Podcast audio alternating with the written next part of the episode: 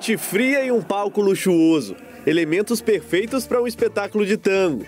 Tango mesmo não teve, mas os argentinos do Galo jogaram por música. Hulk encontrou Zaratio que cortou e bateu. Golaço. Marrone amaciou no peito e Zaratio encheu o pé. Mais um golaço. 2 a 0. Triangulação entre Savarino e Hulk. O venezuelano deixou Nacho na boa para ampliar. 3 a 0.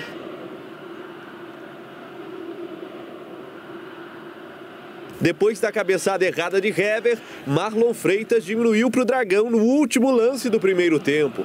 Na segunda etapa, Hulk tentou marcar o dele a todo custo. Recebeu de Tietê e bateu rasteiro. Na confusão, tentou surpreender o goleiro Fernando Miguel. Tentou com a perna direita e de esquerda, a cavadinha foi no travessão. Deu caneta e acertou uma bomba. Mas não era o dia da bola entrar. O dia era dos argentinos. O atacante ligou o turbo e, como garçom, deu a sua segunda assistência na partida. Golaço de Nacho. Final: Atlético Mineiro 4, Atlético Goianiense 1. O Galo encerra o jejum de vitórias com uma goleada e prova a importância de Nacho e Savarino para o esquema tático de Cuca. O próximo desafio é no domingo contra o Cuiabá. Hoje nós retomamos as vitórias com um grande futebol. Agora a gente vai jogar com o Cuiabá, tomara que a gente tenha esse nível, com o Flamengo mantenha esse nível, com o América, para depois pegar o Boca o Corinthians e o Boca de volta. E depois o Atlético Paranaense e mais três Bahia. Que é um Bahia do brasileiro e dois da, da Copa do Brasil. Isso tudo em um mês que eu falei. Então você vê, hoje a gente está numa situação e daqui um mês pode estar tá lá em cima, como pode não estar. Tá. Por isso que a gente tem que rodar bastante o elenco. Bom, Donos da Bola já está no ar. Isso você já sabe. Obrigado a você ligado na tela da Band. Obrigado a você ligado no youtube.com.br TV Band Minas. Estou aqui com o Grice e estou com o CJ. Gomide vai aparecer aqui agora, direto da sua casa de praia. Porque aqui é o seguinte: os caras tiram férias, mas os caras não deixam de trabalhar. Tamanho prazer, momento de regozijo absoluto é, que vivemos aqui todos os dias a partir de meio-dia e 50. Tá com calorzinho, filho? Eu tô sentindo o frio da. Arrependi da blusa. Frio do cacete aqui, rapaz. Minha mão Acabei tá de colocar ela e arrependi. E o homem tirando a blusa, jogando tudo que vai, vou fazer uma strip aqui. Ô, oh, meu querido, você pode participar conosco, você que está em casa. Manda um vídeo para cá, 997727663. Nosso WhatsApp tá aqui em cima, manda para cá. É o Grita Torcedor que rola ali por volta de 10 para uma, mais ou menos. Hoje vai rodar. Eu quero saber a sua opinião. Eu já quero meter polêmica agora aqui no programa eu já quero meter polêmica. Eu sou contra, porque falar depois que acontece é muito fácil. Que os meus comentaristas são todos profetas do acontecido. Só eu falo antes aqui. É, eu sou a favor do, de um meio-campo montado com ala de titular. Aí pode ser eventualmente contra um determinado adversário, você mete quatro no meio-campo, contra outros adversários, você põe os dois pontas abertos e o Hulk mais por dentro. Mas eu sou a favor do Alan de titular. Por quê? comportamento de jogador é, dentro de campo, e o Alan, o Alan é muito ácido, isso você corrige. Isso você corrige. Chama lá o doutor Humberto Iani, fala para ele bater um papo, com fazer umas sessões com Alan, dar uma seguradinha no Alan, ficar mais tranquilo e tal. Gente, não desdenha disso não, isso é sério. Porque o comportamento do jogador mais ácido, você consegue trabalhar para ele ficar mais tranquilo dentro de campo. Agora, bola ninguém ensina a jogar. E o Alan joga muito, mas é, é esquentado. Ah, mas ontem deu, goleou porque o Alan não estava em campo. Não, maldade isso, né? Maldade isso. Então, para mim, Alan, Zaratio e Nacho. Ah, mas e o Tietê, que é o homem de confiança do Cuca? Tudo bem. Tira o Keno. Keno, dá uma seguradinha para mim, irmão. De leve. Dá uma seguradinha e põe o Keno. Ah, mas quem cai pela esquerda, avança um pouquinho o Arana. Você vai ter o Alan para cobrir, você vai ter o Zarate para cobrir, você vai por mim, vai por mim. O Keno já vai dar uma seguradinha. Boa tarde. Tudo bem? Como Eu, É, agora, agora, é, tá agora, contundido. Agora porque, né, tá contundido e tal. Mas mesmo que não tivesse, não vejo problema. Dá uma segurada. Até para poupar o cara também. Eu, são eventuais mudanças, né? Eu quero saber a sua opinião. É, você é contra ou a favor da titularidade do Alan? Ou você, de repente, acha que tem que ser Jair, Zaratio, é, é, Inácio? Ou você acha que com quatro meias e só dois, um, o Savarino pela direita e o Hulk mais enfiado? Enfim, fique à vontade, manda pra cá, 997-727663, o telefone tá aqui em cima. Você manda pra cá, a vídeo de no máximo 40 segundos, grava aí, manda pra cá que a gente daqui a pouco taca ele pau. Vinícius Gris, CJ comigo aqui. Eu vou começar com você, CJ, que hoje você já começou meio, meio, meio esponja mesmo. Né? Sexta-feira, sexta-feira. É, já, eu quero que você analise essa vitória de ontem. É, é, uma goleada para cima do bom Atlético Goianiense. Ai, mas o Atlético Goianiense muito bem treinado. Ontem o Atlético esteve muito bem, principalmente no primeiro tempo. Boa, boa tarde boa mais tarde, uma vez. Boa tarde, Everton, ao, ao Gomide que tem a casa de campo na praia. Casa de campo na praia. Ao Grice, ótima sexta-feira para todo mundo, né? Excelente resultado, Everton, um excelente primeiro tempo. Vamos lá. Ah, porque o Atlético Goianiense, você falou isso aí. É, esse Atlético Goianiense tinha tomado três gols é, em sete jogos. Em sete rodadas, melhor defesa e no jogo de ontem tomou quatro gols. Você falava aqui durante a semana, aliás, durante os resultados contra a Chapecoense, contra o Ceará e contra o Santos, que o Atlético tinha que mostrar algo a mais, que não poderia ficar só no discurso de ausências. É, eu concordo que se você colocar só o discurso das ausências, é, você torna uma discussão rasa e às vezes vai simplificar a, a, resenha. Só que é uma grande justificativa. O retorno ontem de algumas peças, principalmente do senhor Nacho, é muito gritante, né? O futebol que o Hulk, o Hulk ontem servindo ao invés de ser servido, é, uma movimentação absurda. O Savarino, o retorno do Savarino fazendo muito bem para a recomposição e para o ataque também, seja pelo, por, por fora ou por dentro. O Grice tinha dado aqui, aliás, foi o único do quarteto, colocando o Tietê como lateral esquerdo e confesso que me aliás, surpreendeu. mais um pontinho no, no bolão. No palpitômetro, né? Ah, mas, é verdade. Mas aqui. Reconheço. Mas, mas, você, você disse que ia ser o Johan, né? No meio. Aí dá um. Não, falei que poderia continuar o Johan. Não falei que ia ser ele. Né? Não, mas o Tchá-Tchá. Tchá-Tchá é ótimo. Tchá-Tchá. Você bancou. Banco foi o único, né? É, foi o único. Quando eu vi a escalação lá, me lembrei falei, vai, mas vai de lateral esquerda? É, o Grice falando da versatilidade, falou da versatilidade de quanto o Cuca confia no Tietê e não fez feio. Né? O, o, Atlético jogou muito bem, Everton, com essas figuras ofensivas, mas também com o Everson, que quando falha, entrega, vai ao microfone e realmente foi culpado pelo, pelo resultado contra o Ceará, erros individuais do Everson, e ele mesmo assumiu isso, mas ontem fez uma ótima partida. É, o Atlético teve a ausência do Alan, que eu gosto muito entendo que é titular também, mas que Jair é, é, e, e e Nacho e Zaratio fizeram um ótimo meio-campo. Contra o esporte, você vai se lembrar, ele jogou com três meias, né? E eu não acho ruim esse quarteto que você coloca aí de meio-campistas, deixando o, o Savarino e o Hulk. Me preocupa sim. Para qual ou com qual adversário? Contra qual time vai jogar? Qual é o modelo? Seria só os dois no ataque, mas quem vai fazer essa recomposição? Porque os times do Cuca ele exige muito fisicamente, né? De uma recomposição e de saída rápida, para ter campo, às vezes atrai o adversário e ter campo para jogar e sair em velocidade. E uma coisa que ninguém fala, e a gente entende que o Guga é um grande ativo, mas uma ótima partida do Mariano também, é. Muito bem, então o CJ. É, aliás, viu? Eu não sei não, hein? Eu acho que o Mariano vai acabar ficando de titular nesse time. Mas eu quero ouvi-lo, Gris, pois não. Mas o Rodrigo Caetano deu coletiva, é, deu uma entrevista essa semana dizendo que é preciso vender, né? É preciso negociar, que a situação é periclitante. Aí você pega um grande ativo. Não estou falando que não tem que fazer isso, não, porque o, o Mariano joga bem. Mas um grande, uma, um grande é, jogador para vitrine é o Guga, não é? Quando você Segura pensa assim, um ó, doce, é, quando você pensa quem vai vender? Ah, o Igor Rabelo pode ter um mercado, o Guga, você fala de cara, o Guga ou o Arana.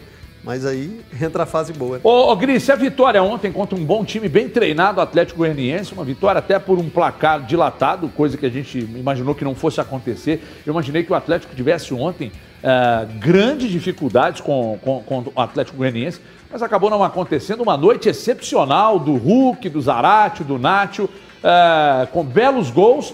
E o Hulk, ontem ele deitou também, Gris. Boa tarde. É, boa tarde, Everton. Boa tarde para todo mundo que está em casa. É, uma boa atuação no primeiro tempo, principalmente. No segundo tempo do Atlético eu não, não gostei muito, vamos falar um pouco a respeito daqui a pouco. Mas no geral, como um todo, foi uma boa atuação, uma vitória bem justa. é, mostrando um pouco a importância de alguns jogadores que tinham ficado fora, né? A diferença que faz você ter o Nath em campo, você ter é, é, o time mais inteiro para competir, para conseguir fazer mudanças e, e surpreender o adversário.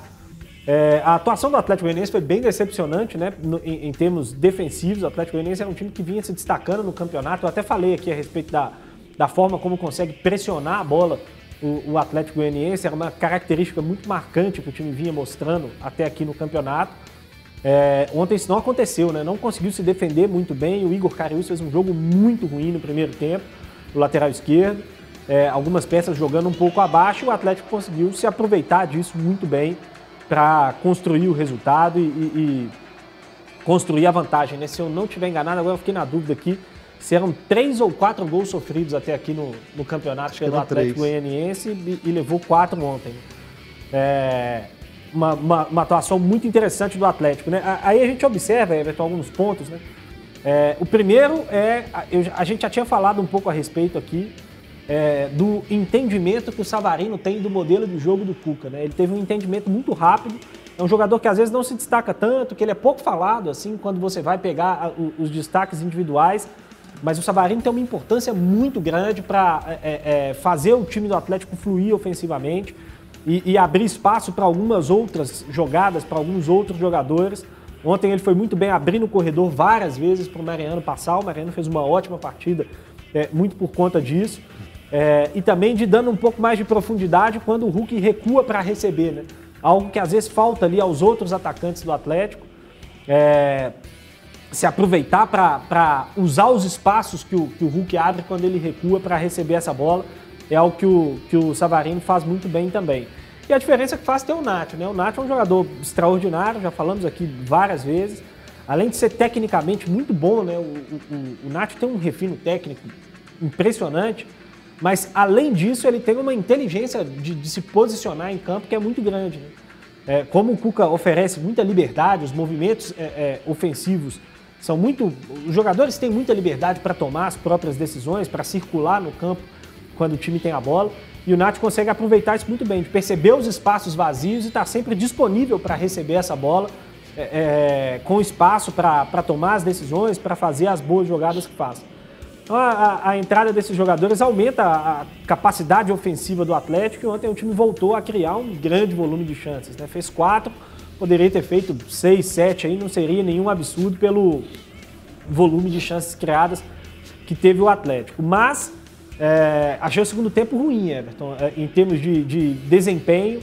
É, continuo com aquela impressão que a gente vem falando. Né? A gente fala na, na, nas derrotas, aí muita gente concorda.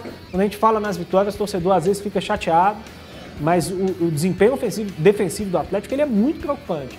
O Atlético tem um time bem melhor do que o Atlético Goianiense, embora poderia ter feito 5, 6, 7 gols e fez só 4. O Atlético Goianiense também poderia ter feito 3, 4 porque criou chance para isso. Né? E acho que é preocupante o Atlético enfrentar times tão piores do que ele no papel é, tecnicamente e oferecer tantas chances de gol como oferece. No segundo tempo baixou de novo bastante os blocos e aí o adversário fica rondando, consegue achar muito espaço na defesa do Atlético. Acho que é algo que o Cuca vai precisar é, é, trabalhar aí. A capacidade de ter um pouco mais de controle. Acho que com 3 a 1 como foi para o intervalo é, no segundo tempo, não acho que vale a pena trocar golpes, como foi o segundo tempo. O segundo tempo foi um segundo tempo de trocação, né? O Atlético teve um monte de chance, o Atlético Goianiense teve bastante chance também. Acho que não justifica você, com a vantagem no placar, diante de um time bem pior, ficar trocando golpes, como muitas vezes o Atlético troca. Eu quero perguntar ao Gomide daqui a pouco sobre o, o que fazer para equilibrar um pouco tudo isso destacado aqui pelo, eu quero, eu quero parabenizar aqui, porque quando, quando pisam na bola, a gente, a gente reclama. Eu estive em Divinópolis na, no final de semana passado e eu vi lá em Divinópolis o meu pombal, fui lá no meu pombal lá. Meu pombal tem uma praça lá do pombal de baixo. Pombal? No meu pombal, meu, meu, meu querido pombal. Fui lá no pombal e o prefeito Gleidson aí de, de Divinópolis, ele, ele, ele tá. Isso é devolver dignidade a esse povo, prefeito. Parabéns pelo que você está fazendo aí na cidade. Parabéns. Porque esculhambar é muito fácil. Eu não quero nem saber quem você apoia ou deixou de apoiar, prefeito. Eu estou dizendo o seguinte: você está devolvendo dignidade para muita gente aí. Você está cuidando da cidade, porque antes de você entrar, a cidade estava um lixo. E agora estou vendo que você está cuidando das entradas da cidade, dos bairros, das praças. Eu fui ao Pombal, um monte de famílias ali, o povo da, do bairro cuidando da praça nessa, nessa troca, essa parceria público-privada que você tem feito com as empresas para cuidar das praças. Então, muito legal, muito legal. Divinópolis está voltando a ser o que era muito tempo, muito tempo atrás. Uma cidade limpa, uma cidade legal, uma cidade bem cuidada. A Praça do Santuário está simplesmente maravilhosa. Reconheço que tem muita coisa aí para melhorar, prefeito, mas é um bom começo cuidar, cuidar do povo, cuidar da cidade, levar dignidade para o povo. E, e, isso você tem feito. Enquanto se você um dia errar, não vão chegar aqui e criticar. Ah, é um programa de esporte, mas eu falo assim mesmo. Parabéns aí a todos que estão se empenhando para melhorar a nossa cidade. Divinópolis merece gente para cuidar dela, porque comprou, arrebentaram com ela por muito tempo aí. Comprou lhama, comprou alpaca, comprou um bairro em Divinópolis, comprou o óculos do Clodovil, e não Com... pagou o churrasco ainda. Oi, meu amor! Aqui, mas esse é, é, programa de esporte, mas cidadania também, o esporte faz é parte, e a sua cidade. Sua esse, cidade. Esse é o problema, as pessoas acham que quem fala de esporte tem que falar só de esporte. Ah, quem não. fala de, de, de, televisão, de novela, tem que falar só de. Não pode, não. Você não pode se indignar, você não pode se manifestar. É chato isso. As pessoas precisam entender que por trás aqui de quem está aqui tem um cidadão preocupado, muito preocupado com o bem-estar de você que está aí do outro lado. É, oh, cadê o Léo Gomes? Me dá aqui. Esse aqui também é preocupado. Esse aqui é um cidadão preocupado. Você vê que a cara dele é de preocupação. Agora, o que eu... É, tá com a cara totalmente Deve preocupada. ter mamado até altas madrugadas. Uma garrafa, viu? O bicho tá até inchado, tá parecendo um anjinho barroco. Olha, as bochechas rosadinhas. Ah lá, certeza. Parecendo um anjinho barroco. Ô, ô, ô, Gomide, a pergunta não é minha, não é minha. Chega através de um cara que você conhece bem, chamado André Salles e a pergunta é: o Atlético completo é favorito ao título do Campeonato Brasileiro? Já pode entregar a taça? A pergunta que está exatamente sendo repassada é, para mim aqui é essa: o Atlético completo é favorito ao título? Já pode entregar a taça? Não é uma pergunta minha, mas eu gostaria que você respondesse, Gomide. Boa tarde, Everton. Buenas. Boa tarde a todos no estúdio. Um grande abraço a quem nos acompanha. Um ótimo final de semana aí para todo mundo. É, infelizmente não consegui dar uma bibiricada ontem, Everton, porque faltei né, ao programa presencialmente, não, não peguei meu kit da Ecobeer, então fiquei na mão, foi só na água mesmo, viu? Mas quem sabe no, no final de semana. Ô, Everton, é claro que por conta do, do elenco que, que tem, né? É, não tem como nós não colocarmos o, o Atlético como um dos postulantes ao título do, do Campeonato Brasileiro, né? É, vinha aí de uma sequência de três jogos sem nenhuma vitória. Isso a longo prazo na competição pode, lá no final da 38ª rodada, nós é, rememorarmos o que aconteceu ao longo da competição e realmente aquela essa janela de três jogos é, impactar na pontuação final se o Atlético a partir de agora não sofrer tanto com essas baixas, né? Apesar do, do calendário muito complicado de convocações, é, tem aí próxima à Olimpíada, vai perder um jogador importante, que é o Arana, tem ainda convocações de eliminatória, tem a questão de lesão, que é imprevisível, né? É, saber se algum jogador pode ficar fora é, futuramente, mas não tem como não colocar o Atlético no pote daqueles que vão sim brigar pelo título da competição. Mas cai muito no que nós temos eh, debatido aqui, né, Everton? Que não pode depender apenas das individualidades para que esse favoritismo né, se confirme. Porque em alguns jogos, é, pode ser que a, a, liberdade, por exemplo, que teve o Nátio, que teve o Hulk ontem, é, para construir a vitória do Atlético, o próprio Savarino, Mariano pela direita, pode ser que em outras partidas isso não aconteça. É, eu não estou recordando aqui de cabeça do goleiro ao ponto esquerda, qual foi, por exemplo, a escalação do Atlético na estreia do Campeonato Brasileiro? Quando saiu vencendo por 1 a 0, mas aí no segundo tempo, com adaptações feitas pelo adversário, levou a virada. O Fortaleza é, vem bem aí na competição e, e, ao que tudo indica, vai fazer um campeonato melhor, por exemplo, que o Atlético Goianiense. Dá tendência é, para que isso aconteça né, vai enfrentar ainda mais adversários mais fortes no campeonato, Everton. Porque se nós pegarmos aí é, aqueles que nós colocamos como possíveis candidatos a, a, ao título, o Atlético enfrentou o Inter, mas que passa por uma turbulência muito grande, e enfrentar o São Paulo, que é, nós não projetávamos, ou a maioria da, da imprensa não projeta, que o São Paulo começaria tão mal o Campeonato Brasileiro, figurando na zona de rebaixamento pelo que apresentou no Campeonato Paulista. Mas não tem como não colocar, mas principalmente, pelo menos para mim, por conta da extrema qualidade de peças do elenco. Ô, senhores, eu queria. Eu vou começar com o CJ aqui, daqui a pouco eu volto aí, Gomes, para você me responder a pergunta que eu fiz antes daqui do Mechanzinho. Ô, ô, ô, ô, CJ, você faria. Eu não tô. Veja bem, não, não é se basear simplesmente no jogo de ontem para tratar desse assunto, não. É, com todo mundo disponível, todos os jogadores disponíveis e bem fisicamente. Você mexeria no Atlético hoje? Se sim, em quais posições? todo mundo disponível é. em comparação à é, escalação... O Júnior Alonso de volta, então, mas tira aí todo mundo que está no DM, deixa à disposição. Aliás, aqui ó, tem um tweet aqui, eu... o Andrezão, abre aqui para mim, por favor, na tela. Torcedor Atlético, você acha que o Atlético completo ele volta a ser um dos favoritos ao título do brasileiro? Tem algumas respostas aqui, não é exatamente a pergunta que eu te fiz, mas daqui a pouco vamos fazer. Tem algumas respostas aqui, Andrezão, pode colocar na tela por gentileza, é, algumas que estão é, no Twitter, arroba TV Band Minas. Você vai lá e participa conosco aqui, é, responde a pergunta que está lá. O Atlético completo e tal, é favorito ao título? Ah, algumas respostas. Bruno Ravaiani está dizendo: o Atlético completo é um dos favoritos em todas as competições que está participando. Não é à toa, foi a melhor campanha na fase de grupos da Libertadores. Com os desfalques, o Atlético está começando a ficar irreconhecível. O Alexandre Mazeu está dizendo aqui: completo sim. Ainda falta o Alan Franco nesse meio-campo. Tem mais aí, Andrezão? Por enquanto separou essas duas, daqui a pouco a gente volta lá para ler mais. É, você mexeria em alguma peça? Primeira pergunta. A segunda, completo é favorito? Completo é favorito, é sim. Todos nós falamos, acho que vai ser unanimidade aqui, tanto entre torcedores quanto imprensa. Colocou o Atlético ali junto com o Palmeiras, junto com o Flamengo, para conquistar esse Campeonato Brasileiro. É um investimento altíssimo, eu não tenho dúvida disso. Agora, com relação a mudanças, Everton, isso é, é, é, tão engraçado a gente falar. Primeiro, porque a gente tem que avaliar a qualidade técnica, aí depois a gente tem que avaliar as competições, né? Porque você pode escalar com todo mundo bem, todo mundo inteiro fisicamente e tecnicamente também o que cada um pode entregar. Porque, por exemplo, o Keno, a gente sabe o que ele pode entregar tecnicamente, mas esse ano ele ainda não entregou. Por exemplo, não foi aquele Keno que ele foi em 2020.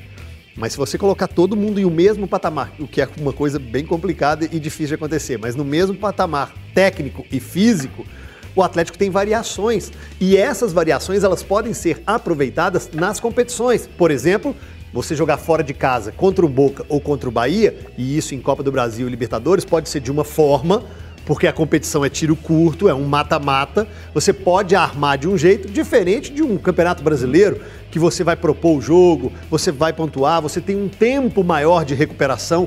Com a variedade que o Atlético tem, ele tem a possibilidade, o Cuca, aí que, que a gente tem que cobrar do Cuca, porque capacidade ele tem. A cobrança desse time entregar mais, seja é, é, é, é sem a bola, defensivamente ou ofensivamente, o Cuca uhum. tem muito material humano, Everton, muito material humano para que esse time possa render. Eu gosto desse quarteto no meio-campo que você colocou, né, de Alan, de Tietê, de Zaratio e Nacho, mas eu, se todo mundo tiver nos cascos, todo mundo tecnicamente bem, é muito interessante quando ele joga com dois pontas abertos, quando ele joga com o Savarino e com o Queno e ambos recompondo, ajudando a fechar o meio. Se fosse a mudança hoje para jogar no esquema, eu cravaria a entrada do Mariano, Everton. Esse, para mim, o Mariano deveria ser titular. A zaga, Júnior Alonso, a volta, não perdeu, na minha opinião, por, por deficiência técnica e sim pela convocação. O Arana é o titular, apesar do Dodô ter apresentado um nível muito alto. E, e, e, no meio e na frente ele tem muitas opções, em que todos corresponderam. Algum um pouco mais abaixo, como eu já citei o caso do Keno, outro ressurgindo e depois mantendo um nível de excelência altíssimo, como foi o caso do Hulk. Se nós lembrarmos, o Campeonato Mineiro, o Hulk foi até para o microfone cobrar sequência e não estava entregando, nem jogando pelo lado, nem jogando pelo meio. A quantidade que ele tem, Everton, ele tem possibilidade de fazer todo mundo render, independente do campeonato. Cruzeiro visita o Brasil de Pelotas e você pode, você pode comemorar a vitória do Cruzeiro com uma. Amanhã com novidades entre os relacionados. Vai dar discussão. Olha, mostra a lista aí, Andrezão. Taca ali pau na tela. Enche a tela do povo que está em casa. Olha essa lista aí. Bom, de cara eu já quero dizer o seguinte. É, vamos lá. O Claudinho, mais uma vez relacionado, chama atenção. O Matheus Pereira, fora, não entendi. Não entendi. Aí você tem, aí você tem Bissoli, fora, não entendi. Ah, mas você não tem que entender. Não, não, estou falando, não entendi para os colegas aqui, para abrir a discussão. Ah, não, mas o Moza, preocupado em girar o grupo, girar o elenco, é normal, Everton. Girar o elenco é normal em qualquer time, no Cruzeiro não é diferente. Mas de titular para não relacionado me chama atenção. De titular para não relacionado me chama atenção. O Bissoli chegou antes do Moza chegar, ele estava bem, agora nem relacionado. Então eu ir lá para o Gomide, para o Gomide tentar me explicar se ele entendeu essa, essa, esses jogadores relacionados aqui pelo técnico Moza, Gomide. Você entendeu? O que, como, o que você tem a dizer sobre o Bissoli estar ausente, sobre o Matheus Pereira estar ausente, um jogo titular e no outro nem relacionado, Gomide? Everton, é, destes é, que foram preteridos, né? O, o Bissoli, ele é um reserva, podemos considerar dessa forma, né? Vinha se tornando titular na reta final ali de trabalho do, do Felipe Conceição. Com a chegada do novo técnico, ele é um, é um reserva. É, o Matheus Pereira é o que causa, pelo menos para mim, a maior estranheza. Né? É, o Cruzeiro vem passando aí por um processo de uma nova reformulação em meio ao campeonato.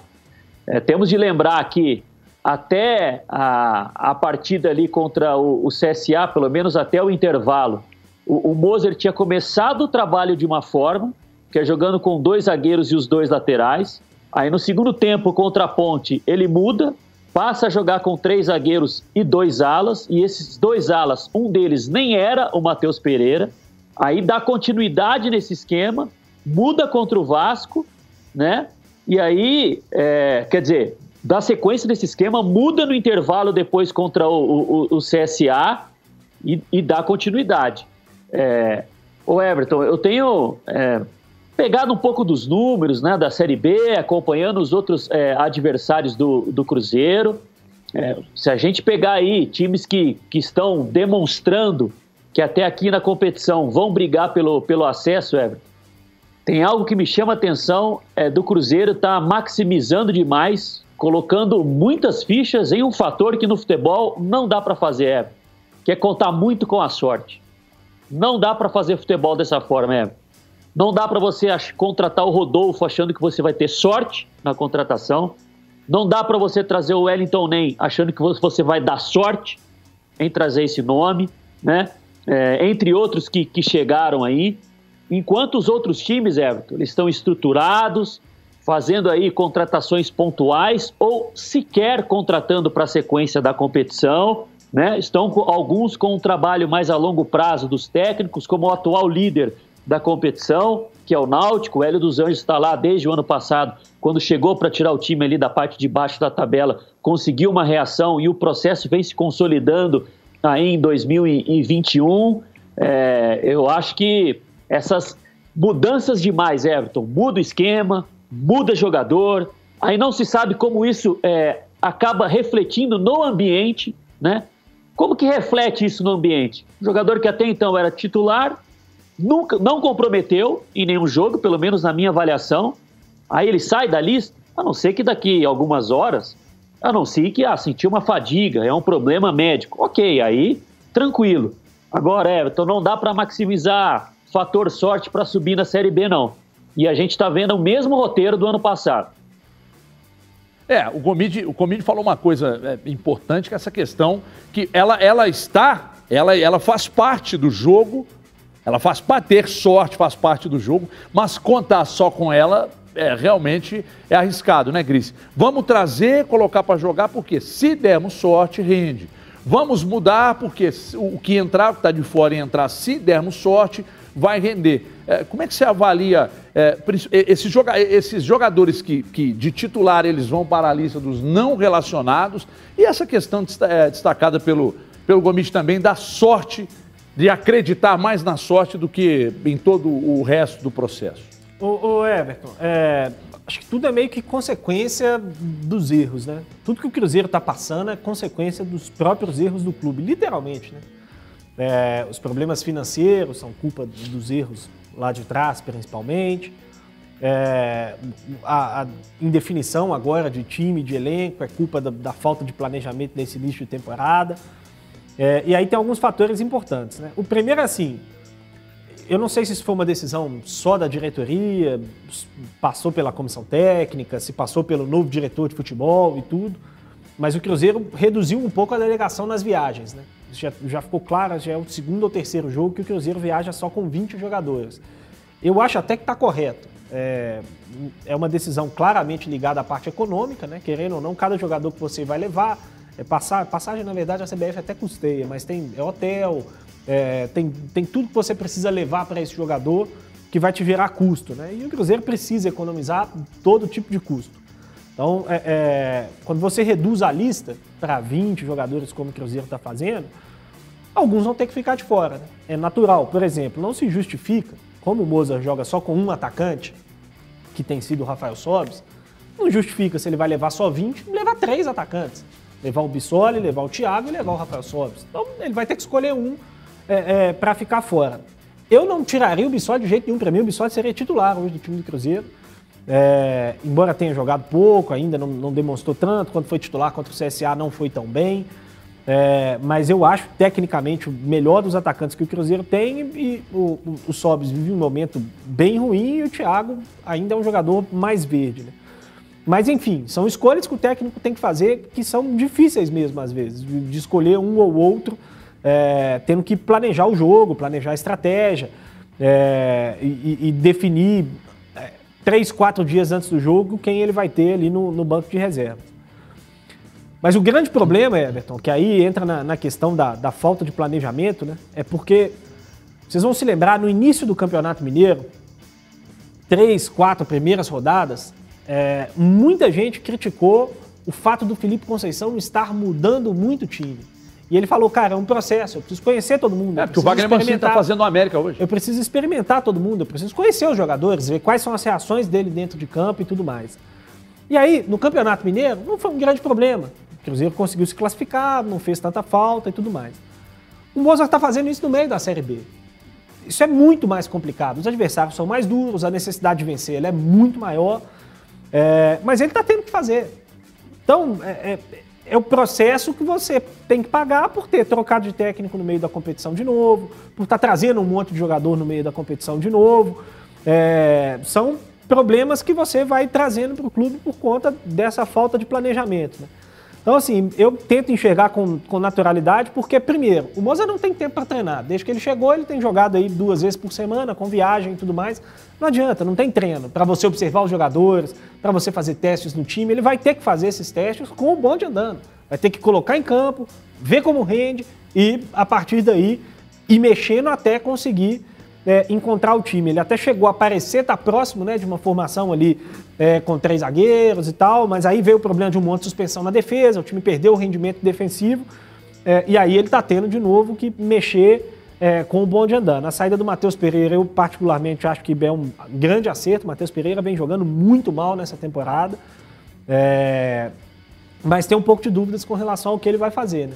Se ele vai voltar a jogar com três zagueiros e usar o Felipe Augusto como um ala, ou se ele vai apostar tudo no, no Jean Vitor aí que acabou de chegar. Daqui a, daqui a pouco eu quero ouvir o CJ também sobre tudo isso, sobre a questão uh, que estamos discutindo, envolvendo o Cruzeiro. Ô Everton, a gente discutiu muito sobre elenco, sobre inchaço. Se tiver como voltar com a lista dos relacionados, por favor, André, só para colocar aí. Enche a tela, Andrezão. Só para colocar aí, é, é, para que o torcedor possa, para que eu possa falar de uns, de uns nomes aqui, porque a gente vem falando, né? É, sobre contratações. E quem acompanha aqui o Donos da Bola diariamente é, sabe que eu falei que cada treinador que chega traz o seu jogador de confiança, traz aquele, é, dentro do seu diagnóstico, daquilo que ele observa do elenco, qual jogador que se encaixaria. Então, nós temos aí a, a, a lista dos relacionados. É, o Everton, Jean Vitor, pedido e chegada junto com Mozart e Pastana. Norberto, chegada dos dois. Léo Santos, chegada do Mozart e do Pastana. O Giovani, não é uma contratação, mas é uma chegada pedida deles. É, quatro jogadores. E os outros quatro, porque foram oito contando com o Giovani, sete contratações é, em uma semana, né? Oito contratações, colocando o Giovani aí.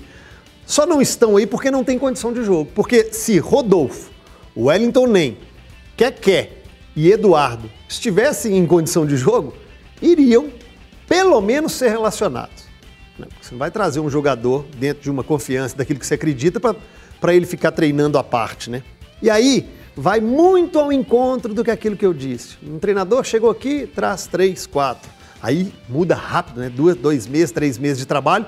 Vem outro, traz mais três, quatro. É, foram 19, né? Só nessa temporada. 23 ano passado.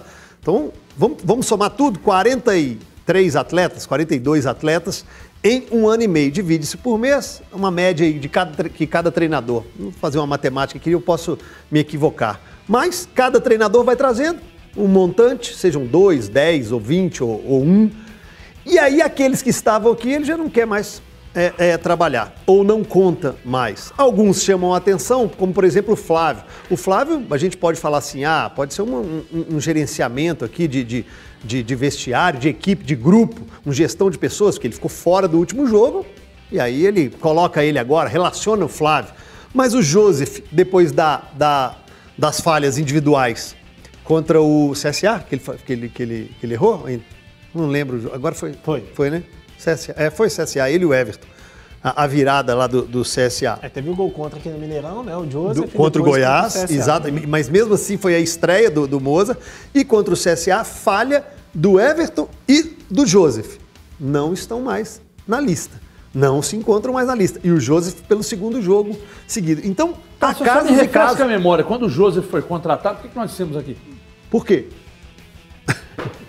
Ou qual o critério? Ou Veja bem, não tem ninguém empurrando a culpa Pelo do amor de Deus. Dele, não. Pegamos ele como exemplo. Isso. Pegamos ele como exemplo. E aí chega o outro treinador, já não conta com o Everton, entendo o período de, de adaptação, amadurecimento, é jovem, prefere colocar um zagueiro mais tarimbado como foi o Léo, é, tem a volta do Ramon, ó, beleza. Mas não dá para colocar tudo no mesmo balaio, Everton. Não dá para colocar tudo no mesmo balaio. Cada jogador cada situação. Espera aí que o Gris está rindo ali. Deve não, ser alguma é... coisa sarcástica, quer ver? Não, é porque eu estou lembrando aqui que ainda tiveram a cara de pau de anunciar o Joseph como um lateral como direito para justificar que o Cruzeiro tinha uma necessidade, porque só tinha o Cáceres. Pois é, né? aí como lateral já tem o surreal. Cáceres e já tem o Norberto. E, e como zagueiro... Tem o Clebinho, que o Flamengo e... não aceitou a devolução. Olha aí. Aí como zagueiro já tem Ramon, tem o Paulo, tem o Léo Santos, tem o Joseph, tem o Everton. Rodolfo. Tem o Rodolfo que chegou. Então, vai acontecer de novo. E se o Moza sair, dentro de uma condição de negociação, não sendo demitido e tal, se vier outro, traz mais uns três não, não tem colegas Agora tem o transfer ban, mas pagando do clube não tem ah, como. Mas não é pelo clube. Sim. É pelo transfer ban. Tem, tem, tem colegas, vocês também odeiam quando eu digo isso aqui.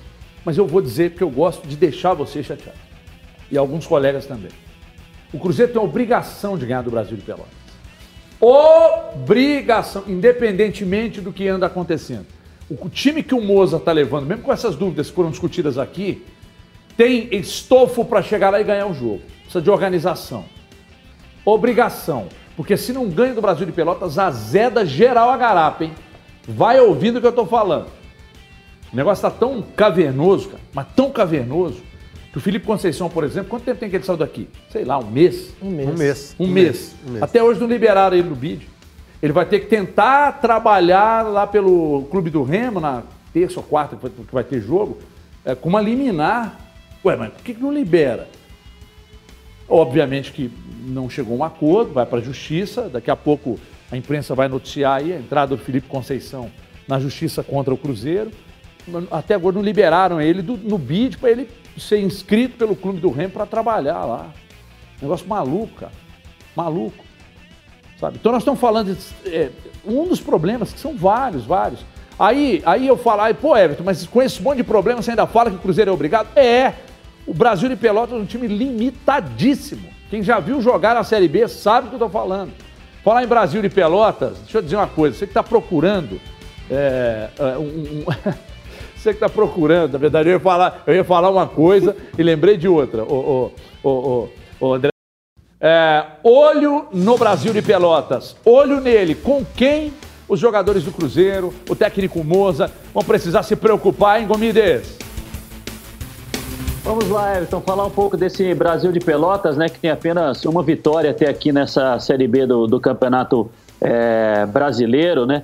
É, o time que é comandado pelo Cláudio Tencati, né? Técnico experiente aí em Campeonato Brasileiro da Série B, joga num, num 4-4-2, né? É, tem uma expectativa de, de pontos na tabela é, de 7, né? E, e, mas somou 6, ou seja, está muito próximo do que vem rendendo ofensivamente e defensivamente o time do Brasil de Pelotas. É o segundo time que mais gera expectativa de gol do, do adversário, né? Quase dois gols por partida, ou seja, um time que vem se defendendo mal na competição, assim como o Guarani tem muita dificuldade para controlar a bola aérea na área, especialmente em cobrança de escanteio, que cobra mais curto, alguém desvia na primeira trave para alguém chegar na, na segunda trave para fazer, fazer a finalização, como o Matheus Barbosa fez no gol contra o Vasco, se eu não estou equivocado, tem muita dificuldade, mas com bola rolando também, muita dificuldade para controlar cruzamento, assim como foi o jogo contra o Guarani, e joga muito em transição ofensiva, né? É, recuperar a bola no campo de defesa e partir rápido para o ataque, e é por isso que é o time que tem a menor média de tempo de posse de bola na Série B, com apenas 13 segundos. O olho nele é o Fabrício, é um atacante de 20 anos, tem uma média de uma chance, né? Ele tem uma chance de gol por partida e cria ele também uma chance de gol é, por jogo, né? Ele tem uma expectativa de gol de 1,83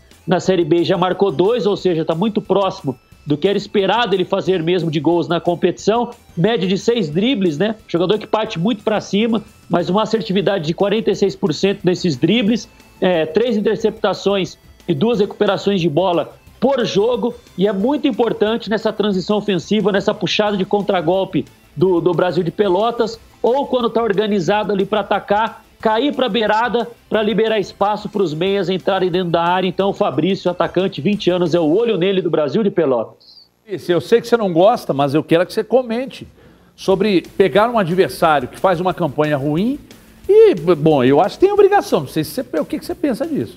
A obrigação é sempre complicado, né, Everton? Mas o, o Cruzeiro precisa vencer o Brasil de Pelotas. Né? Não dá para adiar a reação. É, a gente já falou aqui, né? Vai começando a ficar longe já do, dos primeiros colocados, né? Do, do, G4. Vai enfrentar um time que faz um campeonato muito ruim e que, a princípio, disputa outro campeonato em relação ao Cruzeiro. O Brasil de Pelotas vai disputar a Série B para não cair e só para não cair. É, então, de fato, mesmo jogando fora de casa, acho que precisa buscar o resultado positivo. O Cruzeiro precisa pensar em vencer esse jogo. Né? Então, não dá para pensar em outro resultado. Para isso, vai precisar ter mais estabilidade um pouco, principalmente na, na parte defensiva e se aproveitar é, do Brasil de Pelotas, que é um time bem frágil para se defender. Agora, ô CJ, tem um detalhe aí que é o seguinte: quando a gente diz sobre o Cruzeiro. É, na, bom, quando eu digo que eu acho que tem a obrigação de chegar lá e ganhar, e o Gris diz, precisa chegar lá e ganhar esse jogo. Dá a impressão que existe uma distância, embora na tabela haja, na pontuação não.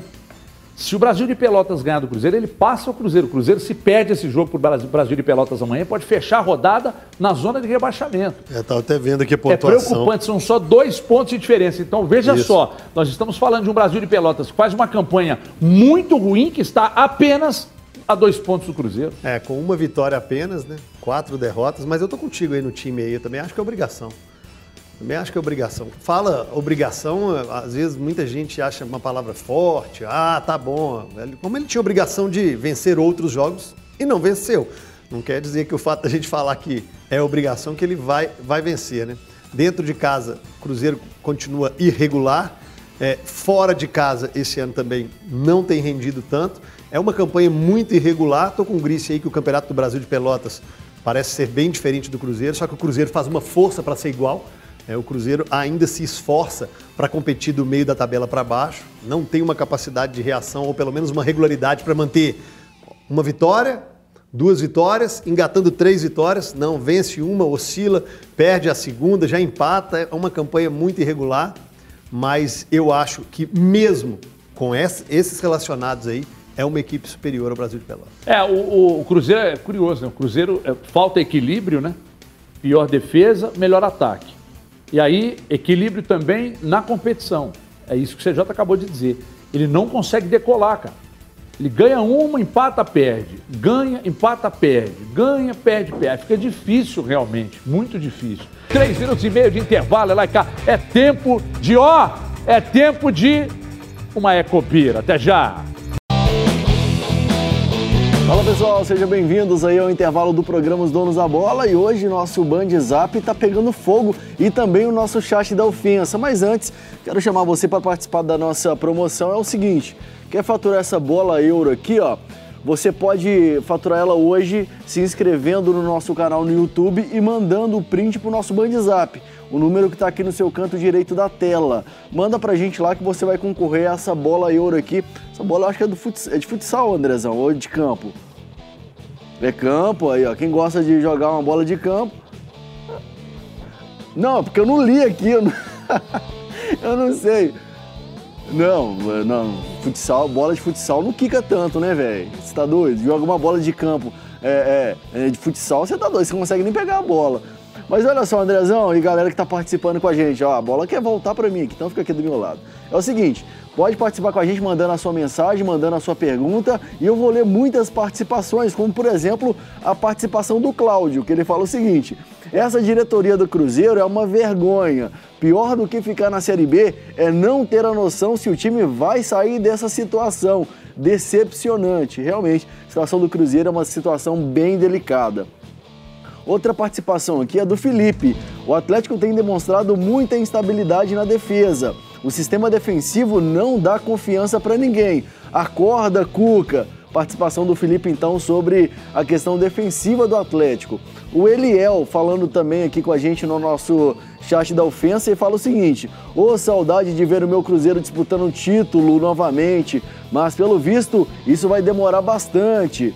Ah, o Francisco também mandou mensagem pra gente, participou com a gente através do chat da ofensa.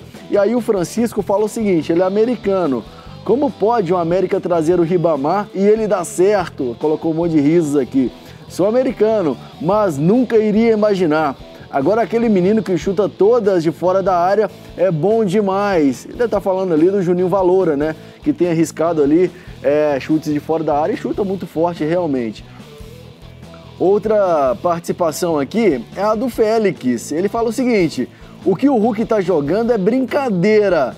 Eu estava imaginando que o Johan poderia ser titular na temporada, mas quando entra o Nath, o Savarino e o Zaratio, não dá mesmo para ele entrar. Coitado do Johan. Realmente, os caras estão jogando muito. Quanto tempo, hein, Andrezão? Tem que voltar. Então vamos voltar então pro programa 11 da Bola. Daqui a pouco eu mando mais participações aqui de vocês. Só um soquinho. Falando em soquinho, o América recebe o Santos. Segunda vitória consecutiva. Vai ganhar 1 a 0 para confirmar o bom momento. Após a vitória contra o Bahia, é, que ficou emocionante, né? Emocionante. Deixa eu chamar o Gomide lá. Eu quero tratar só com o Gomide. O que eu gosto é só de você, Gomide. 1 a 0 para nós contra o Santos. Faz a projeção aí, menino Gomide. Pô, Everton, talvez um jogo com um cenário é, similar, né? Apesar de, de terem ideias diferentes aí, o Fernando Diniz e o Dado Cavalcante, né? mas são dois times que, que gostam muito de, de atacar, né? Com muitos jogadores e ficam até certo ponto é, expostos e fragilizados para conter o contra-ataque do adversário, né? E foi assim que o América criou as principais oportunidades contra o time do Bahia. O Santos não vai ter o Caio Jorge, né? Que está num processo aí de refortalecimento muscular, algo do gênero.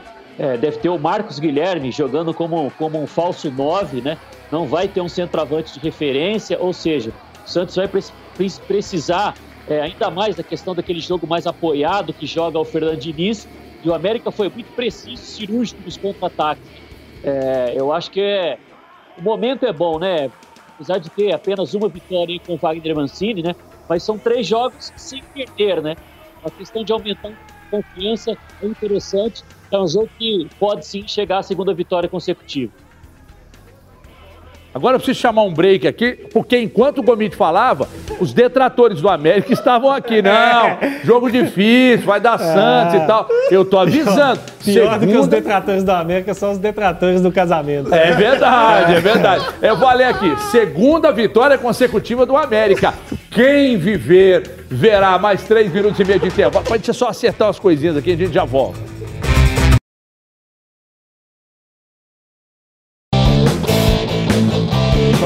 Pessoal, seja bem-vindo novamente. Andrezão, eu, olha só, eu tô, vocês estão me zoando aí, o pessoal tá zoando aqui também, sobre a bola, né? Porque eu falei que não sabia se a bola era de campo ou não.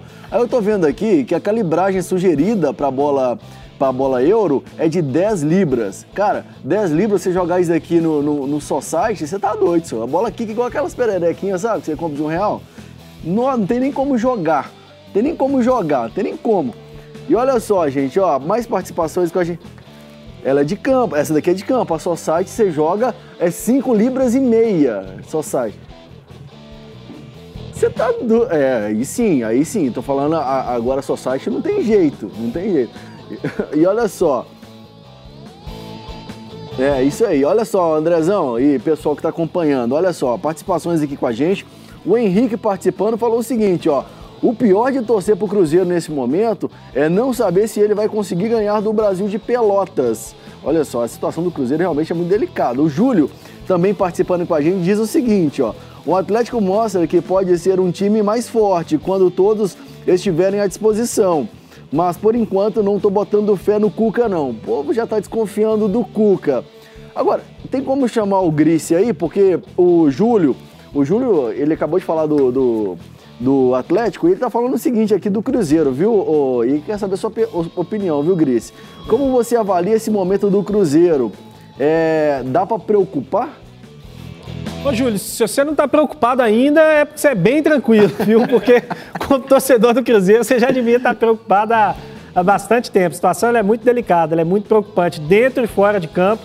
O Cruzeiro vai precisar trabalhar duro para resolver. Depois eu quero umas dicas de comércio aí com você, viu, Lucas? Você está muito bem informado aí sobre os bons preços do mercado. Ô, Cris, aproveita e responde o Lúcio aqui, porque a outra pergunta é para você. Ele fala o seguinte, ó. Você acha que o meio-campo do Atlético pode ter Zaratio, Nacho e Jair? Zaratio, Nacho e Jair foi o meio de campo de ontem, né? Pois é, é pode ser que, o time titular? Acho que pode se repetir sem nenhum problema, mas eu tô no Team HG nessa aí. Eu não tiraria o Alan do time, não, apesar de ter todos os problemas comportamentais. E eu tenho a sensação ainda de que o Tietchan não vai perder a vaga dele depois de ser improvisado na lateral esquerda, não. Eu acho que tanto o Jair como o Zaratio, a princípio, serão reservas nesse time. Boa. Olha só, dá tempo de fazer mais uma perguntinha aqui pro, pro CJ agora, ô Andrezão? Como é que tá o tempo aí, velho? É um minutinho? 25? Ah, então não dá não. Fica pra próxima. O, o, o o Cláudio tinha perguntado o seguinte: se o Juninho Valora não teve chance com o Lisca, né? É, foi um erro do Lisca nesse caso? Eu acho que sim, né? Tá jogando bem. Vamos voltar lá então com o Everton Guimarães no comando do dono da bola.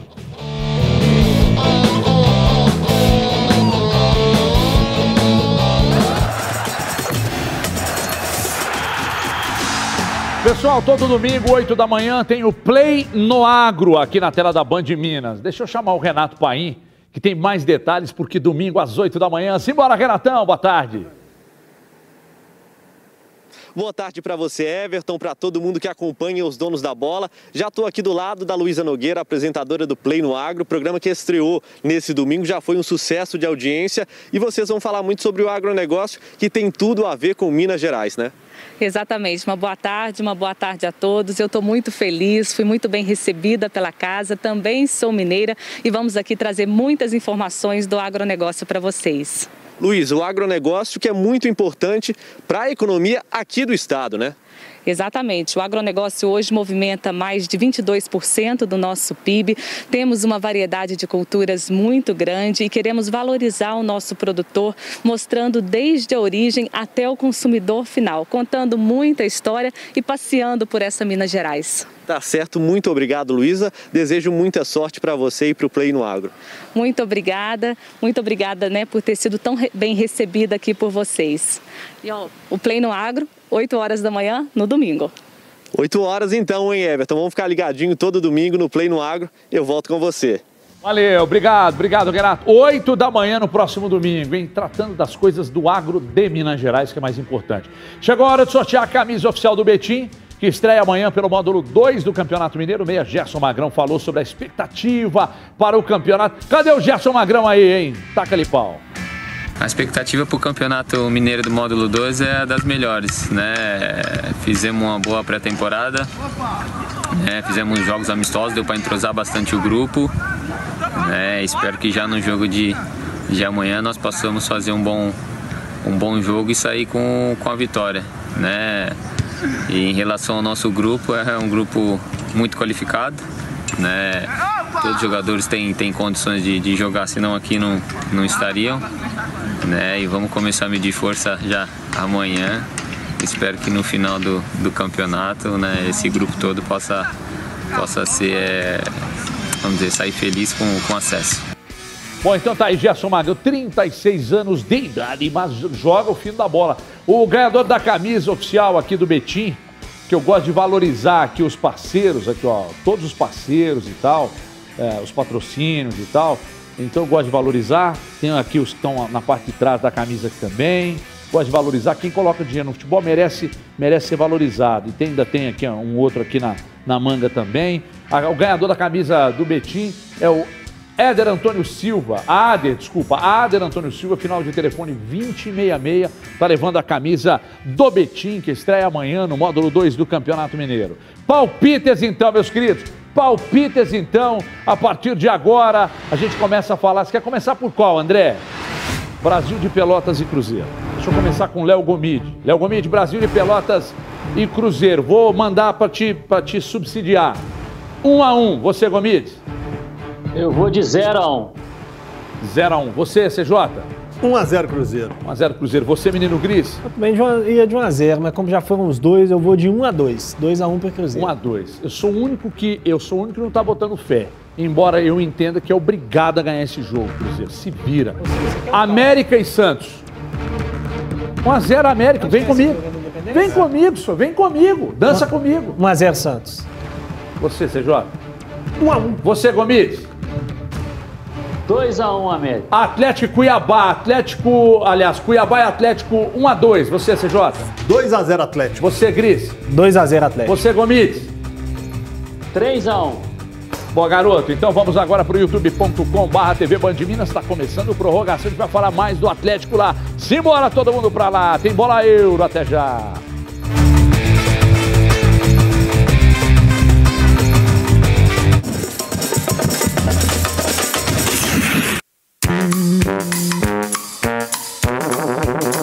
Cruzeiro e Guarani.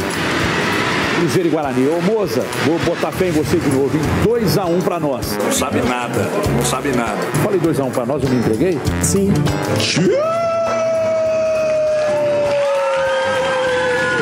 Por favor, Gris. 2x0.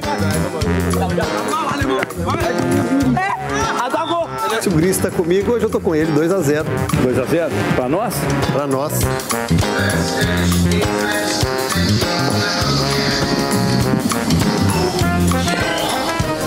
Você? 1x0. Pra nós? Pra nós. 2x1 Bahia, Gris.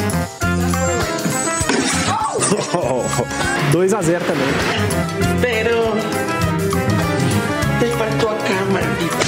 1x0 Bahia. Tu tá de brinquedo aí de mim, cara? 1x0 Bahia. Tá meio ruim também. Tava ruim. Agora parece que piorou. Agora a gente vai de palpites para Atlético 2, Atlético Goianiense 0, CJ. Beleza. tá sabendo legal. 2x1.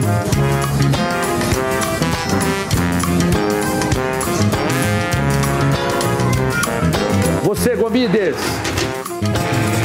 1x0. Pra quem? Pra nós? Atlético. Ah, mas o Goianiense ou Mineiro? Mineiro ou Goianiense? Mineiro.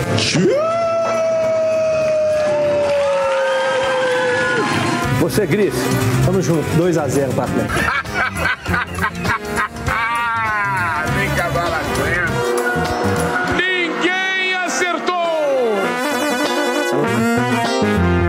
É, ninguém brocaria nesses placares Três? malucos. Você brocaria num 4x3 É, pro, é, essa ficou pro, difícil, pro essa América? rodada. O Gomide tá aqui reclamando. Quer ver só? Vai, Gomide, fala. Acertei no saldo. Salve. É, porque ele apostou 1x0 América. Então vai, adivinha qual que é o meu Eu bancário? Eu não falei a forma que ia ser 1x0. É, não, mas infelizmente ninguém acertou. É, você não vai brocar num 4x3, cara. E outra coisa, o Atlético 4x1 no Atlético Goianiense, se tivesse mais uma rodada aqui, ninguém mandaria 4x1. Não, um time que tomou três gols em sete rodadas, você ia fazer aquele É tomar isso aí. quatro. E outra coisa, só placar de 3x3, 4x3, 4x1. Se pra tivesse, cacete, se né, tiver, é, se tivesse um que tivesse brocado, esse merecia, porque o cara falou assim, 4x3 América, o cara merecia uns 10 pontos. Posso mudar meu, meu placar do Não, Cruzeiro? não, não, começa não. Ué, eu ia dar mais chance pro César, mas não quer. Tudo bem. Tudo bem, então fica por isso mesmo. Aqui, deixa eu dizer uma coisa, deixa eu só dar um giro com vocês aqui ainda sobre o Atlético Só um a giro? vitória de ontem. Um girinho, um Então vai. girinho sobre a vitória de ontem. É, Que meio tonto, velho. Também, cara. como é que é? Fica tonto. Eu dei um giro É aqui. óbvio. Fiquei com tonto, eu tô É com óbvio. é. O- o- o- sobre, sobre essa questão que tem se discutido é, de, de o Mariano dar mais consistência pelo lado direito. É, você falou aí, ah, Everton, mas o mercado tá aí e pode ser que eles queiram vender o Guga. E aí, para vender o Guga, deixar o Guga na vitrine e tal. Mas você acha que o Atlético, só por esse motivo, faria isso? Só para deixar na vitrine? O Mariano marca melhor? O Mariano se encaixou melhor no sistema, César? Não só por isso, não, Everton. Tem que jogar quem tá melhor. Tem que jogar quem tem apresentado. acha que o Mariano entrou entregue. melhor? Não, o Mariano entrou bem. O Atlético, nós discutimos aqui há um mês. Não, mais, né? Que o Atlético, você cravava que o Atlético tinha os quatro melhores laterais do Brasil. Você falava, ah, Ainda é. cravo.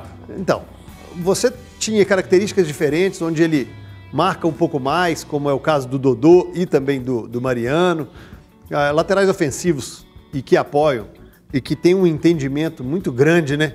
É, e vitalidade, força física, como é o caso do Guga e do Arana, principalmente. Arana que tem essa facilidade de jogar por dentro. É, eu acho que o Atlético está muito bem servido. E no, no atu- na atual circunstância, é claro que existe a preocupação, ou, não digo nem preocupação, é um planejamento, né, como o próprio Rodrigo Caetano disse, em vender atletas, em faturar, em mostrar e- e- os ativos para o mercado, mas o mercado não está um merc- mercado aquecido né, ainda. E, e por causa da pandemia, não é um mercado que vem despejando dinheiro. A gente teve a venda aí do, do, do Gerson, do Flamengo, né, para o Olympique, que foi uma boa venda. Mas o Gerson veio de dois anos em altíssimo nível, convocação para a seleção olímpica, inclusive o Olympique o proibiu de disputar as Olimpíadas, é, e ele acreditava e ele gostaria de disputar essas Olimpíadas. Mas eu acho que o Atlético agora, e o que o Cuca quer, é a entrega técnica. Ele está preocupado, o, Everton, em um mês de julho, num prazo de um mês, o Atlético pode definir o calendário dele para o resto do ano. O Atlético tem agora, daqui a 10 dias, o confronto contra o Boca, uma eliminação de Copa Libertadores representaria muito é, é, negativamente para o clube perda de dinheiro e uma perda de uma competição em que o Atlético se preparou, pelo menos em investimento para isso. Tem o Campeonato Brasileiro com confrontos importantes contra Flamengo, como Corinthians, como o próprio América aqui, e a partida contra o Bahia. Então o Atlético define no mês de julho, aí no prazo de um mês. O Atlético tem a definição. Se for eliminado de campeonato de Copa do Brasil e Libertadores, por exemplo, o que isso representaria de rombo financeiro e do próprio planejamento da equipe. Então é, é agora a entrega técnica. Quem está melhor, volta. Ô, Gris, daqui a pouco eu vou lá no Gomes também tratar desse assunto. É, ainda sobre a questão do Alan, que você disse que é Team HG, é, eu, eu, eu vi algumas ponderações no Twitter e até respondi a um seguidor. Ele disse: Ah, com o Alan a saída de bola fica mais lenta. Eu não acho, muito antes, pelo contrário. Muito eu acho que o Alan acelera a saída de bola. Agora, o Alan com o Zaratio joga de um jeito, o Alan com o Jair joga de outro Já com o Tietê, com o Tietê. com o Tietê. Então, então é importante. Bom, o Alan com mais três meias não, não seria melhor para ele e até para a saída de bola do Atlético? Se o Alan estiver jogando no meio-campo com Zaratio, Tietê e Nátio, não seria favorável ao Alan? Gostaria de saber. Eu acho que pode ser, Everton, que, que seria positivo. Tem que ver como é que seria o encaixe, né, desse, desse trio de meias à frente deles aí, né, dele. É, eu acho pouco provável que isso aconteça, Everton. Eu não imagino o Cuca mexendo na estrutura do time para encaixar nenhum jogador nesse momento. É, até porque a gente tem, por exemplo, né, o Zarate foi muito bem, mas entrou em outros jogos aí, não foi tão bem assim. O Jair a mesma coisa, o próprio Alan a mesma coisa. Tem- não tem todos assim com uma sequência muito grande de bons jogos que se justifique mudar a estrutura do time para encaixar, né? É, eu acho que o Cuca vai seguir insistindo aí nessa, nessa ideia de ter três no meio e três na frente, com um de cada lado, né? O, o Savarino, o Keno ou o Marrone, ou o próprio Johan, que entrou mal ontem, inclusive. É, E aí vai ter que ir variando. É importante a gente dizer, né, que é algo que a gente tem visto em, em quase todos os times. E que o Atlético não vinha fazendo por conta das circunstâncias, por conta do excesso de desfalques, é que não vai dar para jogar, ter um time titular e jogar todas com ele. Não vai dar, não adianta. Vai chegar uma hora que vai ter que encostar um, descansar, rodar, e isso vai permitir ao Cuca. Né? E, e o Atlético tem uma vantagem, pelo menos na minha opinião, que é ter no setor de meio campo jogadores muito diferentes uns dos outros. Muito diferentes. Tietê, Jair, Alan, Zaratio, Nath Fernandes. É, aí você pode até colocar os outros que têm jogado, jogado menos, né? Natan, Johan, Caleb. São jogadores muito diferentes entre si, né? Então isso permite para você pensar a estratégia do jogo, qual que é a melhor ideia e, ah não, para esse jogo, para minha estratégia de hoje, o Tietchan vai se encaixar melhor. Ah, para minha estratégia hoje, o Jair vai se encaixar melhor. E aí você vai montando pensando muito também no adversário. Gomides, para fechar com você, para o adversário, que é o Cuiabá, no final de semana, no domingo, a pergunta é: a estratégia contra o Cuiabá seria é, melhor é, articulada com quatro meias? Ou o Marrone volta para o lugar do Queno e ele joga com três meias? Contra o Cuiabá, qual seria a melhor formação? O Everton terá o retorno né, do, do Guilherme Arana na, na lateral esquerda. É, eu, eu apostaria que é, o Tietchan, obviamente, vai voltar para o setor de meio campo, mas o trio ofensivo é, se mantém com o Savarino, o, o Hulk e o, e o Marrone. Né? É, o, o, Cuiabá, especialmente no, no, segundo tempo, fez, a, fez um bom jogo contra o, o, Flamengo ontem, né? na medida do possível. Né?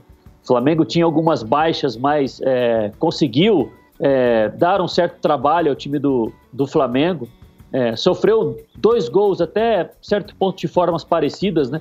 Duas perdas de bola é, quando tentava atacar, né? Mas uma no próprio campo, né? Quis sair tocando desde trás, acabou o Vitinho desarmando ali o, o volante e o Pedro fez o gol no, no, depois da sequência do, do lance. É, mas eu acredito que joguem puro palpite para domingo é, Alan Tietê e, e Nacho. Bem, obrigado a todos. Obrigado, Gomide. Obrigado, CJ. Uma, obrigado, Gris. Pois não. Uma baixa importante para o Santos no jogo contra o América no domingo, que é o Caio Jorge. Vai descansar. Baita baixa para o Santos. Por isso nós vamos ganhar o, o Marcos jogo. Guilherme deve ser o falso nome. 1 a 0 para nós contra o Santos. O ganhador da bola euro de hoje é o Caio Souza e não Caio Jorge. Caio Souza final 5485. Obrigado a todos que participaram, que faturaram bola euro. Uh, continue participando, se inscrevendo no nosso canal, enviando o print da inscrição para concorrer a bolas euro na segunda-feira, pós-rodada, a gente aqui a partir de meio-dia e 50. Bom final de semana, a gente se encontra. Um abraço!